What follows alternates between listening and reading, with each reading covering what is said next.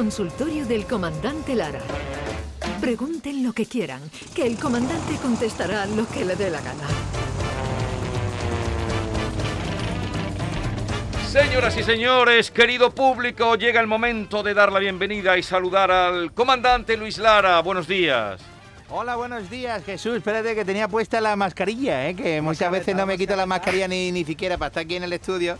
Y ahora sí, ahora sí suena esta voz eh, sin mascarilla. Buenos días a todos y a todas. ¿Qué tal? Buenos Hola, días. ¿qué tal, comandante. Luis? ¿Qué Bonjour. tal? A ¿Cómo ver, estáis? Maite, David, Usted, familia, bueno, todos. vamos a saludar a David Gallardo. David Gallardo, Hola, buenos días. saludos a todos. ¿Qué tal? Buenos días. Pero a ver, Hola. comandante, ¿cómo está usted? de- usted tiene que ir aprendiendo ya por lo menos a decir buenos días en idiomas, porque la proyección que usted tiene... Sí, yo sé decir eh, buenos días en, en catalán, ¿eh? Bon día, porque este fin de semana, por ejemplo, hemos estado en, en Tarragona. Si es que no Eh, para en Tarragona, y- comandante, no sí, para en Ta- usted. Y no, vea, y no vea en el Tarraco, en el Tarraco Arena, que es una plaza de toros reconvertida para eh, sala multiusos y, y 1.800 personas metimos allí en Tarragona. Fue un auténtico espectáculo y, y los tarraconenses pues vibraron con las pamplinas de, de tres locos del sur. Así Pero que cuando usted entra en escena en Tarraco, Tarragona, Cataluña, eh, ¿cómo saluda? Dice, bon día, No, no, yo digo, yo digo, ¿qué pasa Tarragona? ¿Cómo estáis, cojones? eh? Ya. Se entiende todo. Pero, y se acabó. pero también podría usted decir cuyons. Ah, bueno, sí, también podemos decir cuyons y cosas de estas, sí. eh, A mí, a mí me gusta como, como dicen mascarilla, que es mascareta. ¿eh? Mascareta, la La mascareta. mascareta, ¿eh? ¿Eh? La mascareta. No y me hace mucha gracia y cada vez que escucho la mascareta y nada, y me hace gracia mascareta. y. Acabará haciendo un Al espectáculo final- en catalán. Pues sí, en Ya lo breve veo. vamos a hablar Sí, con, Paco con los del tricicla. los del claro, tricicla. Paco Mir aquí y Eso Luis. Lara allí. Para comer y para vivir. A ver, pero, que, eh, pero ¿dónde lo han visto? Tengo un mensaje que le voy a pasar, comandante, para que se venga usted arriba, para que se venga arriba. Sí, Eh, venga, eh, venga, mensajes motivadores. Buenos días, Jesús. Es para decirle al comandante Lara que el, el viernes estuvimos viendo viéndolo en el Gran Teatro y yo no me pude reír más. Fuimos mis dos hijos, mi marido y yo, y yo no me pude reír más. Pero si lo hubieras visto, que iba vestido de hawaiano, yo me quedé muerta cuando lo vi.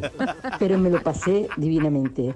Así que, por favor, díselo. Besitos para todos. No, ya se lo ha dicho usted, pero de hawaiana, comandante, nunca Sí, lo había visto. ¿lo Sí, hemos vestido de hawaiana, de, con una camisa hawaiana y, un, y una, unas calzonas de estas, un bañador, porque estábamos haciendo hasta, hasta este fin de semana hemos estado haciendo el, el show de verano a toda costa y claro, íbamos como tres amigos que estaban en la playa y escúchame, lo del Gran Teatro de Córdoba, una auténtica gozada, un espectáculo. La primera vez que, que estaba con todo el aforo completo, eh, un teatro en la era pandémica Sí. y escúchame, una auténtica gozada, 850 personas en el Gran Teatro de Madre Córdoba. mía. Qué bien. Y se montó una allí gorda, gorda, gorda y disfrutamos como, como, como cocina en un charco. Pero bueno, me han dicho que también estáis disfrutando mucho. Ya saben ustedes, el show del comandante Lara todos los domingos. A las Sí, 12 de la noche. David Gallardo, que Claro. pasa ahí lo mejor, y el comandante Luis Lara. Pero me han dicho que estáis disfrutando mucho ambos. eh, en, el, La Semana en la Semana Internacional. Del Turismo, que, que- que como que la están viviendo muy intensamente. Es que Luis no para de, de hacer turismo. Sí, claro, yo, voy de, de- yo los fines de semana, lo que es jueves, viernes, sábado y domingo, pues cada, cada día visito un pueblo o ciudad. ¿Tú eres de pescar?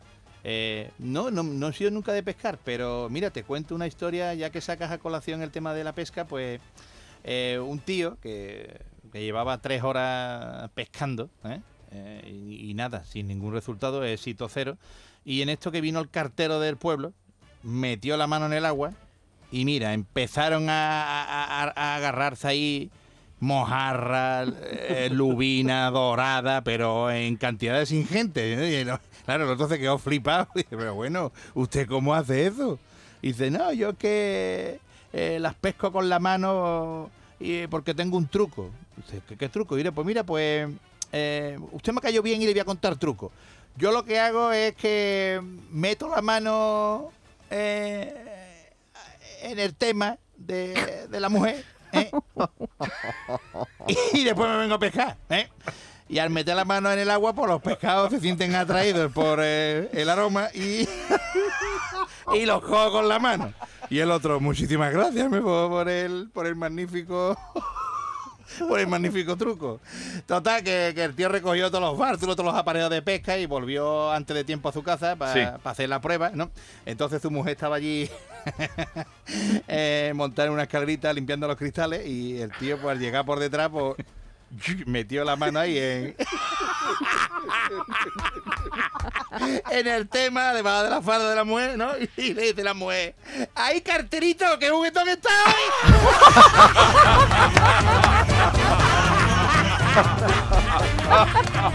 Qué ¡Ay, carterito! Y tenía el mejor cebo en su casa. Eso es, tenía la mejor carná en casa. y este hombre perdía el tiempo ahí. Ay, carterito. ¿Cómo se llamaba el cartero? El cartero Paco, Paco el cartero. Hay otros nombres, comandante. Hay carteros No, que se llaman Paco, Carlos. hombre, hay, hay nombres que a lo mejor es más complicado meterlo en un, en un chiste, ¿no? No sé, pero Paco entra, Paco entra con una naturalidad, le viene, entra como un guante, ¿eh, señor. Paco. Oye, y, y para pescar es importante saber el tiempo que hace, ¿no? Sí, hombre, hay que ir a pescar con el, con el tiempo, eh, sabiendo la meteorología, porque si no te puede coger y te puede sorprender un chaparrón o algo y te echa a perder la jornada de pesca. Y mira, te voy a contar a, colación de que había sacado otra vez el tema este del tiempo, pues... Casualmente. La- claro, claro, claro. Pues los indios, los indios de una remota reserva, ¿eh?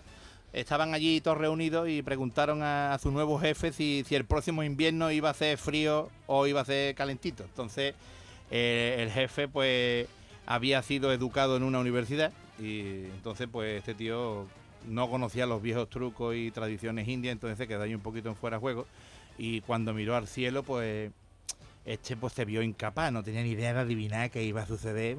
Normalmente todos los jefes de todos los chamanes de estos de las tribus sabían, pero este no tenía ni idea. Entonces, para no parecer que estaba dudando, pues respondió que el invierno iba a ser verdaderamente frío. Lo dijo ahí con, con contundencia, pues mira, va a ser muy frío. ¿eh? Eh, entonces eh, le dijo a los miembros de la tribu, así que dejad de recoger leña ¿eh? para estar preparados. No, deja no, coger la leña, perdón, deja, deja, es que me lía porque el loco sigue. Entonces, entonces dice, deja de coger toda la leña del mundo porque va a hacer frío, entonces vamos a tener que tener leña para calentarnos.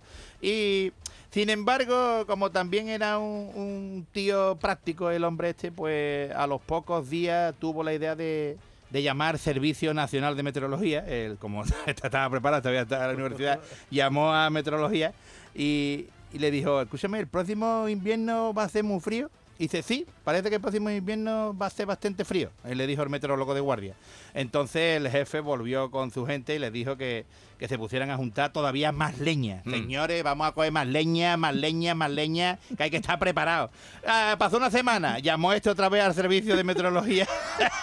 ¿Va a ser muy frío el invierno? Sí, le dijo otra vez el meteorólogo de guardia. Entonces, este, preocupado por su gente, pues el jefe otra vez volvió al campamento allí a la reserva. Hermano, vamos a recoger toda la leña posible, venga, eh, que el invierno va a ser muy crudo, muy frío. Dos semanas más tarde llamó otra vez este de meteorología y, de, y le dice, ¿están ustedes seguramente, eh, absolutamente seguros de que el invierno va a ser frío? Dice el otro, el meteorólogo de guardia, absolutamente, sin ningún tipo de duda.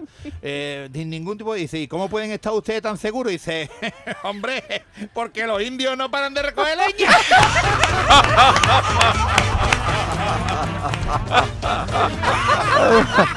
Surrealista. Y vamos desde aquí arriba y vemos los indios cogiendo leña. Por la Hombre, ventana. no vea la que va a caer. La que va a caer. La que va a caer. Lo estaba viendo por la ventana, ¿no? Claro, claro, es que daba, oh, tenía un piso con vistas a la reserva india. A ver, que le voy a pasar una pregunta, comandante. Venga, Buenos días, equipo. hola. Vamos a ver, una pregunta para el consultorio del comandante Lara, hombre. Eh, que estoy aquí dándole vuelta al coco y no encuentro respuesta. A ver, comandante, A ver. con tu sabiduría, Sí, ¿tú me sabrías decir cuándo el queso de Roquefort se nos ha echado a perder? Porque es que yo no tengo manera de saberlo. Cuando Venga, gracias, un saludo. cuando un queso de roquefort te sepa como un tranchete, ahí es allá a perder. Bueno, bueno. Muy bueno. Esté suavecito como un tranchete, ¿eh? Ahí es que se va a perder. Porque Ay, ay, que, muy tiene que bueno, oler- eso tiene comandante. que oler así raro y con sus colores extraños, azules, verdes y eso. Si está muy, muy, muy- muy blandito, así, muy, muy suavecito y no tiene ninguna costra, pues mm, tíralo. Ah, tíralo. Pero No es después de no, no- no de un beso, después de comerte un. Hombre, eso es, no veas, eso huele más malamente que, que, A ver. que un, un reloj por detrás. A ver. A Eh, ver. ¿Tú te has olido alguna vez? ¿Te has echado el reloj de pulsera para el lado? ¿Y has olido en agosto cómo huele la muñeca? Eso huele es más desagradable que, que, que chuparle los dedos mecánicos. A ver, ¿alguna otra historia, comandante? No, yo simplemente quería reflejar que hoy estamos también preocupados con el megavatio hora.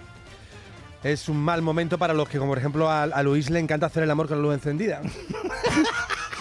Luz- Se corta el rollo un Sí, poco, sí. ¿no? Con Sí, el hombre. megavatio hora tú también quieres de ahorrar.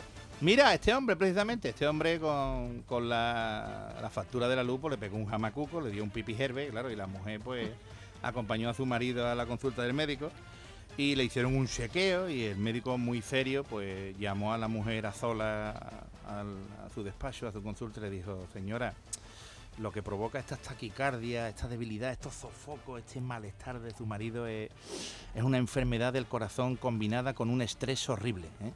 Eh, a ver, si no hace lo siguiente, este hombre pues tiene los días contados. ¿eh? Eh, cada mañana prepárele un desayuno saludable, ¿eh? sin café o, u otros estimulantes. Eh, sea usted muy amable con él. Asegúrese de que esté siempre de buen humor y que no se altere. Cuéntele chistes, hágalo reír, entreténgalo. hágale usted de comer cositas con, con poca grasa, con pocas calorías. Que lo alimente bien, pero que no lo engorde y que no lo. ¿no? Llévelo usted al trabajo. llévelo usted al trabajo. cuando vuelva a casa más tarde, pues una cena ligera. No la agobie. eh, eh, dele todos los caprichos que diga. eh, anímelo, eh, anímelo. con él, esté, con él. sea todo para él. Y de camino a casa, pues, además, lo escuchó ya y se fue de camino para su casa con el marido y le dijo al marido, cariño, ¿qué te ha dicho el médico? Y dice, Paco, que no hay nada que hacer, que te va a morir. Bueno. Bueno, el próximo El día. pobre Paco, ¿eh? El próximo día ya me aclararéis por qué querías que os preguntara por el turismo. Mañana en Úbeda. Mañana novedad. Adiós, hasta mañana.